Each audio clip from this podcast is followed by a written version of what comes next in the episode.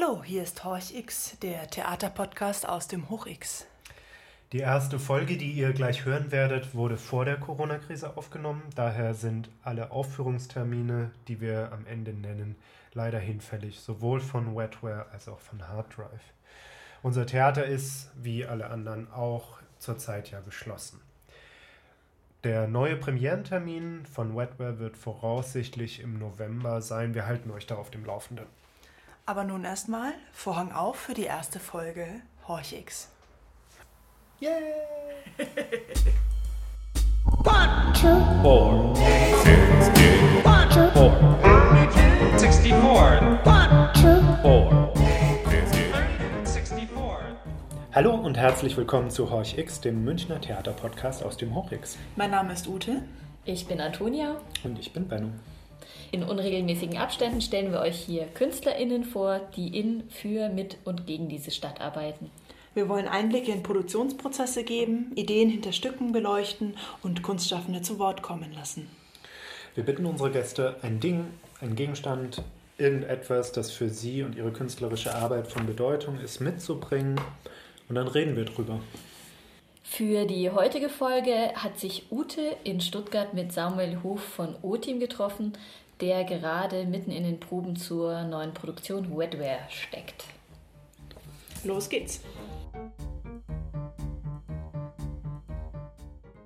Also ich sitze jetzt hier mit Samuel Hof vom O-Team hier in Stuttgart, wo er gerade äh, mit den anderen zusammen das neue Projekt Wetware entwickelt. Samuel, du hast dir was mitgebracht, was sehr spannend aussieht. Erzähl doch mal, was ist das denn? Ja, das ist ein Stück Schaumstoff und ähm, das hat die Form von einem Arm, einem menschlichen Arm mit Hand. Äh, so leicht angewinkelt, genau. Das ist ein Stück Mitspieler oder Bühnenbild von, von Wetware. Mhm. Und ähm, worum geht es bei Wetware? Also du hast hier einen Arm, einen künstlichen Arm. Kann man so sagen, dass das Künstliche und das Natürliche schon so die Themen von, von Wetware sind. Genau, also es geht eigentlich so eine, genau, eine Annäherung an die Frage zum einen äh, künstlich und natürlich, technisch natürlich, ähm, was das überhaupt heißen soll und ähm, und das eben vor allem in Bezug zu unserem eigenen Körper. Also wo stehen wir selbst da zwischen diesen Polen Natur, Technik, mhm. Natur, Kultur, ähm, was ja so ein bisschen beliebige Begriffe sind und ja, und da geht es ganz stark auch um, um our Selbstbild, wie wir das empfinden, was wir da eigentlich sind, was so ziemlich ungeklärt, glaube ich, ist, wenn man, also vom, vom Empfinden her, im Kopf ist es vielleicht geklärter, mhm. aber es fühlt nicht so ja. Und äh, was heißt Wetware? Ja, Wetware ist so ein Begriff, das kommt ursprünglich aus äh, Science Fiction und wurde dann aber auch übernommen in, in die Technik.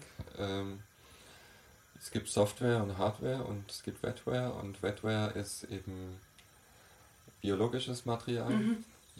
vor allem menschliches, ja. ähm, gedacht im Kontext von, von ähm, ja, vor allem digitaler Technik. Ja. Ähm, also gerade auch gedacht im Sinne von Interface, also wie integriert sich die Wetware in, in die Software- und Hardware-Umgebung. Okay, ja. Was ganz spannend ist, weil das ist eben andersrum gedacht ähm, und finde ich dadurch auch ein, ein, ein starker Begriff, ähm, weil es nicht gedacht ist, ähm, wie integriert sich die, die Technik in das menschliche Leben sondern andersrum gedacht eigentlich meistens als Problem. Wir haben jetzt ein technisches System aufgebaut und das Problem ist aber, wie kriegt man den Menschen, der Mensch stört irgendwie. Ja. Und wie kriegt man diese Verbindung mit der Wetware so hin, dass die Wetware nicht zu so sehr stört bei diesem System, was an sich ja ähm, wunderbar funktioniert, aber ah, die Menschen, die stören halt dabei. Und das ist natürlich so, ein, so eine Sache, die ja, immer mehr auch so in der Wirklichkeit so stattfindet. Mhm, mhm, ja. mhm. Und äh, um jetzt nochmal auf dieses Objekt zurückzukommen, dieser Schaumstoffarm, wie wird denn der dann auf der Bühne eingesetzt werden? Also habt ihr mehr noch so künstliche, natürliche Körperteile ähm, auf der Bühne? Also was, was passiert dann da? Ja, wir haben vor allem noch eine ganzen, äh, ganze Puppe, ja. lebensgroße, äh, erwachsene Schaumstoffpuppe. Das ist einfach roher geschnitzter Schaumstoff. Ähm, das ist quasi unser dritter Spieler neben den beiden anderen Spielern. Mhm. Also ihr habt, genau, also ihr habt äh, menschliche Darsteller auf der Bühne und künstliche Genau, diesen, ja. diesen ähm, einen Schaumstoffkörper. Ja. ja, da kam Antje mit an mit dem mit der Idee, dass, also es war die Idee, dass es eine Puppe gibt und hatte Antje Lust auf, auf Schaumstoff, weil sie auch da davor jetzt ein bisschen mitgearbeitet hat. Und das fand wir eigentlich sehr passend, weil äh, es geht ganz stark auch um diese Frage von Formbarkeit irgendwie mhm. des, des Körpers, äh, wie man ständig seinen Körper und damit sich selbst ähm, formt, ähm, mithilfe von Technik und wozu auch eben ähm, Chemie zählt, also Medikamente, Drogen. Und Schaumstoff ist natürlich formbar. Ähm, das ist, sagen wir mal, ein relativ einfaches, direktes Bild, aber das, bei den Proben funktioniert das eigentlich bisher ganz gut. Mhm weil es auch so, Schaumstoff ist elastisch und äh, bekommt dadurch immer so eine Lebendigkeit. Also wenn man den antippt ein bisschen, das sieht man jetzt im Radio äh, per Ton nicht, aber dann, dann äh, der schwingt, zurück. schwingt ja. er immer noch ja, ja. mit nach und hat, der ganze Körper ist immer so in Bewegung, wenn man da nur so ein bisschen Impulse reingibt. Mhm. Ähm, genau, und da gibt es noch verschiedene einzelne Körperteile, noch mehr Arme und Beine und äh, einen Kopf und einen Penis und Brüste und ähm, ja, wir überlegen gerade noch, welche Körperteile, wahrscheinlich noch ein Ohr, ein großes. Das, ja, und ähm, da geht es auch darum, eben um diese Fragmentierung des Körpers, mhm. dass sich dann die einzelnen Körperteile verselbstständigen und selber bewegen. Ja. Ja. Also ihr habt die äh, äh, fragmentierten und die nicht fragmentierten Körper auf der Bühne und was für, mit welchen Mitteln arbeitet ihr denn noch? Also gibt es eine Textgrundlage? Ähm, nicht so direkt, nee. Also erstmal war die Idee auch, also es gibt eine, eine Inspiration. Das ist vor allem das äh, Buch Testo Junkie von Paul Beatrice Preciado. Ja. Und, ähm, und dann gibt es wahrscheinlich ein bisschen projizierten Text, so eine Art Zwischentitel, ein bisschen wie im Stummfilm. Und Jetzt müssen wir mal gucken, wie viel das wird. Vielleicht auch wirklich sehr wenig. Und, und dann gibt es eben viel Musik, ähm, elektronische Musik, eher Hausrichtung, aber ja, so. Ähm, aber schon zwischendurch auch so ein bisschen kluppig. Und, ähm, und dann gibt es eben noch so diverse Elektromotoren mit Mechaniken mhm. dran. Und die animieren diese Schaumstoffteile. Ah, ja. ähm, also die werden dann verbunden mit Schnüren oder Stangen mit, mit dieser Puppe oder mit zum Beispiel diesem Arm und dann bewegt er sich. Ähm, so ein bisschen wie so ein dieses Froschschenkel-Experiment, also der tote Frosch, Froschbein, was dann an Strom äh, angeschlossen wird und dann wieder anfängt zu zucken. Mhm. Das war jetzt so mhm. eines der frühen Elektrizitätsexperimente. Ja, ja. Okay, dann ist es also die Maschine, die den künstlichen Menschen steuert. Genau, zum Teil auch den ja. echten Menschen. Also dann werden auch die, spannen sich die Schauspieler selber da in die Maschinen ein. Ja. Aber ja, genau. Ja.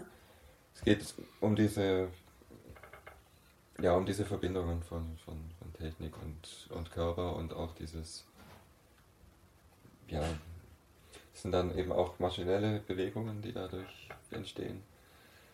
Ähm, ja, das einfach ein ganz bestimmtes Gefühl auch macht, wenn man das sieht, dann so diese menschenähnlichen Teile, die sich da so, ja. so bewegen. Ja. Aber das ist technisch ja schon sehr anspruchsvoll, sowas zu konstruieren und dann irgendwie auch zusammenzubauen. Ähm, wie arbeitet ihr denn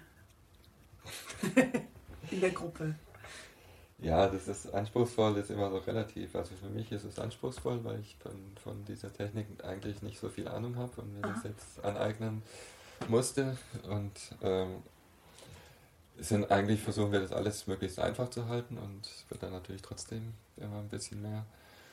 Und ähm, ja, wir haben erstmal ähm, diese, an diesen Mechaniken und an der Puppe gearbeitet, mhm. wirklich so praktisch. Also die musste geschnitzt werden, das war auch ein längerer Prozess. Und, und ich habe eben Motoren bestellt, ausprobiert, geguckt, wie kriegt man die angesteuert und wie kriegt man die gekoppelt mit Sound und Licht angesteuert und so weiter über, über die Software dann. Ähm, genau, und das ist auch immer noch ein Prozess, der dann bis zum Schluss laufen wird. Also haben wir noch einen Techniker dabei, den Robin, der da jetzt auch sich rein vertieft, also vor allem auch diese softwareseitige Sache, jetzt muss dann alles programmiert werden und so. Ähm, und dann proben wir, also es war jetzt viel einfach ein Ausprobieren, was ist, was entstehen da für Bilder, einfach ein Rum, Puppen, mit Rumspielen mit Puppen und Motoren, also mhm. es war auch sehr, ja, also wir haben ja diese Idee, dass daraus vielleicht später auch mal ein Kinderstück zu machen. Ah, ja. Oder mit dieser Technik. Und das war, so war es auch ein bisschen bei der Probe. Es waren dann halt so wie bei Weihnachten, wo die Kinder die ganzen Geschenke auspacken und dann halt gucken, was man da, wie man damit spielen kann. Ja, so, ja. Was damit so möglich ist. Also ihr als O-Team, ihr seid ja ein Kollektiv, aber ihr arbeitet, oder halt eine Gruppe, aber ihr arbeitet immer in wechselnden Konstellationen. Wie sieht denn das jetzt aus bei Wetware? Wer übernimmt denn da welche Aufgabe? Ja, also die einfachen sind, also der Harry Delgas macht die Musik, das ist relativ klar geregelt. Genau, Toni, Antonia, die ist als Dramaturgin dabei, die ist jetzt nicht so ganz viel dabei, ähm, weil sie nebenbei noch am Hoch X arbeitet. ähm, aber genau, die guckt dann ab und zu drauf und wir unterhalten mhm. uns, was, was da so passiert, was das sein könnte. Ähm, der Volkert spielt, das ist eigentlich auch relativ klar. Und Antje Töpfer, die ist ja Figurenspielerin und Figurenbauerin auch. Die hat halt diese Puppe ge geschnitzt und, und auch einige der Körperteile. Nina hat, schnitzt dann jetzt auch mit, ähm, weil es einfach auch viel Arbeit ist. Und Antje auch spielt nebenbei noch. Und, aber das ist auch ein wesentlicher Teil, genau, dieses Entwickeln, also so ein Körper, der sich dann auch so bewegt, wie mhm. man will, dass er sich bewegt. Das ist ja so der Witz beim Figurenbau, dass es nicht, also auch in Bewegung funktioniert. Und genau, Nina kümmert sich um Bühne und Kostüme. Und ich kümmere mich auch ein Stück weit um die Bühne, weil ich mich um, vor allem auch um diese Motoren schnell kümmere und diese technische Seite und, und diese Mechaniken an den Motoren und wie man die ansteuern kann und diese, diese ganzen Fragen. Und, und dann mache ich eben noch so eine Art Regie oder habe so dieses Grundkonzept ja. entwickelt und, und arbeite an den Texten und gucke, ob davon was übrig bleibt oder ob sie alle rausfliegen. Und genau, das war's, glaube ich. Ja. ja. Ähm, Wetware ist ja Teil einer größeren Projektreihe namens Crash. Das ist ein Projekt gefördert im Programm Doppelpass äh, der Bundeskulturstiftung. Also Doppelpass ist eine spezielle Förderung, äh, damit Gruppen mit Häusern zusammenarbeiten können. Also zum Beispiel jetzt eben das O-Team, das ähm, über drei Jahre hinweg mit dem Hoch X und dem Theater Aalen kooperiert und im Zuge dieser Kooperation mehrere Produktionen realisiert. Und da ist ja schon eine entstanden, auch in München. Magst du mal ein bisschen noch was zu Hard Drive erzählen? Das war ja auch ein sehr spektakuläres genau, Projekt. Hard Drive war ein komplett anderes Projekt. Ja. Ähm, was auch wirklich mehr mit dem Unfall zu tun hatte, im Gegensatz zu Wetware. Ähm, da da gibt es ein Auto, ein, ein, ja, ein Audi A4 ist das dann zufällig geworden. Der ist, ja, der ist gecrashed, der ist vorne eingedellt, Totalschaden quasi. Und ähm, ist gegen ein Dixie-Klo gefahren und steht dann so da, gegen das Dixie-Klo gecrashed und hat auf dem Dach aber auch so Kameras und äh, ja, Elektronik eben als selbstfahrendes Auto. Das ist also ja, ein verunglücktes selbstfahrendes Auto. Und in dieses Auto können sich dann vier Gäste reinsetzen und dort in so einer Art interaktiven Hörspiel ähm, von dem Auto oder mit dem Auto gemeinsam versuchen herauszufinden, ähm, wie es zu diesem Unfall kam, mhm. so vereinfacht gesagt, um ja. sich damit auseinanderzusetzen, wie weit wir uns ähm, uns der Technik anvertrauen, ob das vielleicht sicherer ist, sich der Technik anzuvertrauen als dem menschlichen Unsicherheit oder vielleicht doch nicht so eine gute Idee. Hm, hm. Ja, ich habe da selber auch mitgemacht. Ich war ja eine der ersten, die in dieses Auto, dieses gecrashte Auto einsteigen durften. Und es war schon, also der Anblick schon sehr spektakulär, weil es war eben auf dem Platz vor, dem, äh, vor der Maria-Hilf-Kirche. Ähm, stand einfach dieses gecrashte Auto mit dem Dixie-Klo ähm, und drumherum toste der Verkehr. Und äh, die interessante Erfahrung, die ich gemacht habe, wie ich drin saß, war, weil man ja ständig auch, äh, also natürlich äh, lauscht man diesem interaktiven Hörspiel und drückt schön brav die äh, Knöpfchen, ähm, aber natürlich beobachtet man auch die Umgebung und fragt sich auch ständig irgendwie oder wundert sich auf einmal, wie kann das überhaupt so reibungslos passieren, diese, diese Kreuzung, dass die Autos da fahren und dass nichts passiert. Und lustigerweise, kurz nachdem ich drin war, ist auch was passiert an der Kreuzung. Also es gab einen kleinen Auffahrunfall. Und ähm, ja, das war einfach eine spannende Konstellation, dass man einerseits in dieser Kapsel saß, wo es eben um den Unfall geht und die Technik und auch die Frage, inwieweit man da verstrickt ist auch äh, und abhängig ist von dieser Technologie und dann eben die Umwelt um einen herum. Und ähm, das ist irgendwie eine interessante äh, Spannung, die da entstanden ist, dass man halt eben auch dadurch, dass man den Theaterraum verlassen hat und in diesen öffentlichen Raum gegangen ist, dass einfach diese Themen, um die es ging, sehr viel unmittelbarer äh, da waren. Ähm, das, das fand ich irgendwie eine interessante ähm, Erfahrung. Und, aber welche Erfahrung habt ihr denn gemacht mit diesem, der Installation im öffentlichen Raum? Also wie reagieren da die Leute drauf? Ja, das ist anstrengend. ähm, also es ist an sich ja schön, ähm, weil die Leute reagieren sehr stark drauf. Ich glaube, das ist ja auch so, gerade auch für Kinder, da ist ja eine Kita, Kita oder eine hm, Grundschule. Ja, eine Schule, ja. Ähm, fast direkt nebenan gewesen in München kamen immer die, die ganzen Kinder vorbei und Kinder und Autounfall ähm, oder so, das ist ja irgendwie so ein Klassiker, das ist, wie eine Baustelle auch oder so. Das ist erstmal interessant und spannend. Ähm, und aber für die Erwachsenen ja genauso. Da wird es dann noch ein bisschen mehr gefiltert. So. Ähm, und ja, und genau, fragen sich und uns mhm. natürlich dann alle, ja, was, was ist mit dem Auto passiert, was macht das hier und so. Ihr macht eigentlich Kinderstücke. Ja, genau. Also diese naive Faszination für Technik ist dann doch immer noch so, trotz aller Abgeklärtheit. Ich glaube, das ist, also das ist ja auch ein Thema bei, bei Wettbewerbern auch und aber auch bei, also überhaupt in der Auseinandersetzung mit Technik, das ist ja, es gibt diese rationale Seite, mhm. wo es ja auch viele Fragen gibt zur Technik, ähm, zu speziellen Dingen, ob das jetzt gut und sinnvoll ist oder nicht und so weiter. Aber eigentlich ist ja der Zugang zur Technik äh, meistens, würde ich sagen, ganz stark ein emotionaler. Es ist ja nicht so, also man, man sagt sich immer, das ist, es, gibt, es ist rational, es ist aber nicht so. Also, ähm, und zwar im Kleinen wie im Großen. Und das ist, glaube ich, auch was, was ähm, Theater in Bezug auf Technik untersuchen kann, weil wir machen jetzt keine Forschung, technische Forschung, wissenschaftliche Forschung. Ähm, aber diese Frage von, was ist, geht da eigentlich vor im Menschen und, und ähm, ja, zu versuchen, das so ein bisschen rauszuholen, ein bisschen ehrlich zu sich zu sein, vielleicht auch, oder zu, zu untersuchen, wie, ähm, empfindet man das eigentlich oder so. Also wie du es beschrieben hast, man sitzt dann in dieser Kapsel, guckt da raus, das ist ein bestimmtes Gefühl.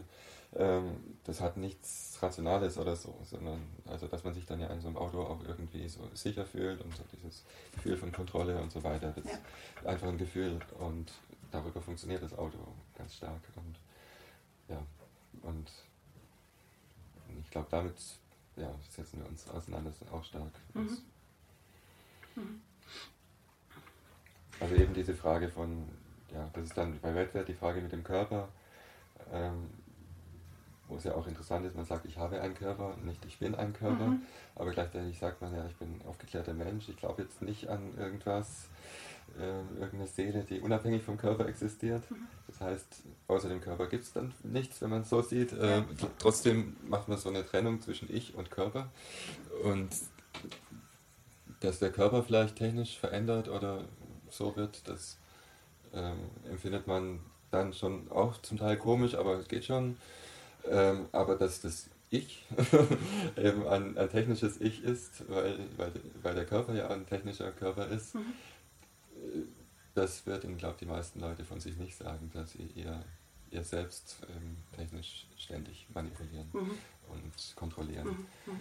Ähm, und, und das sind so interessante Punkte. Mhm. Und ich glaube, das ist auch eigentlich wäre das gesellschaftlich wichtig, da so ein bisschen ehrlicher, ein bisschen einen Schritt weiter zu kommen mhm. in der Selbstwahrnehmung, weil ich glaube, damit hängen ganz viele von diesen Problemen, die es eben gibt, also auch Umwelt und so weiter, mhm. zusammen, dass man diese Trennung ständig aufmacht zwischen, zwischen Ich Körper, Umwelt, Natur, Technik, Ja. äh, Kultur, das alles so trennt.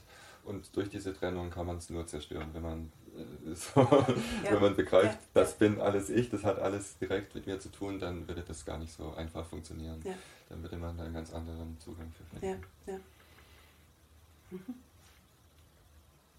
Ja, ich denke auch gerade darüber nach, weil, also ich schaue dich an und du trägst eine Brille. Also das ist ja schon auch mal auf einer sehr einfachen Basis irgendwie eine Optimierung des Körpers. Oder ähm, die Handys, die wir natürlich ständig in der Hand haben, sind Erweiterungen unseres Körpers im Endeffekt. Also unsere ganze Körperhaltung hat sich dem ja auch angepasst, dass wir ständig die, damit hantieren. Genau, also Ja. zum einen das und dann geht es natürlich noch weiter, jetzt nicht bei uns zu Beinen, aber Herzschrittmacher und so weiter, Ja. das sind schon sehr alte Prothesen. Aber was ja auch Technik ist und was dann immer wieder gar nicht so gesehen wird, sind ja auch äh, Medikamente, die ja auch regelmäßig konsumiert werden, Medikamente, Hormone. Der Kaffee, Ähm, den wir gerade trinken.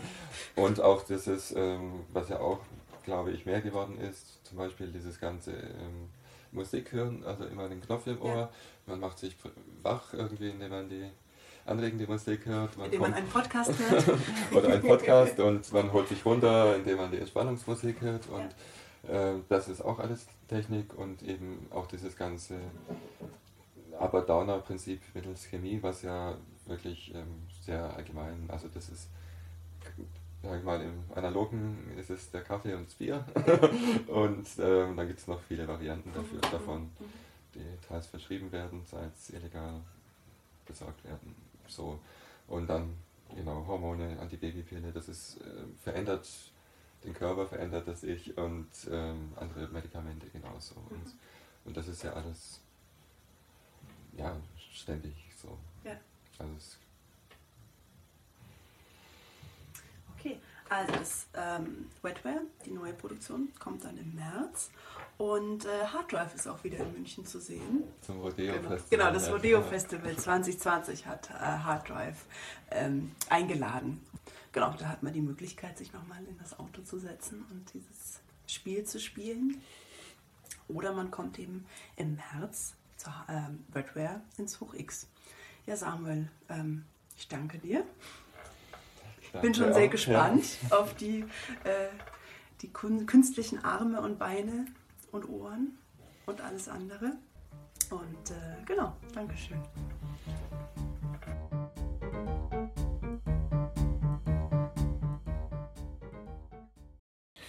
Das war die erste Folge unseres Podcasts Horch X. Wir freuen uns natürlich über Feedback von euch auf den üblichen Kanälen und wir freuen uns auch, wenn ihr die gleichen Kanäle nutzt, um anderen Bescheid zu sagen, dass es diesen Podcast jetzt gibt.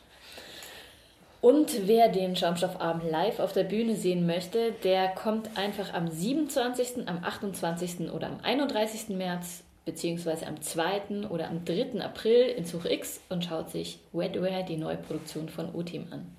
Genau, dann sehen wir uns dort. Tschüss. Servus. Four. Sixty. Four. Sixty-four. Four. Sixty. Sixty-four.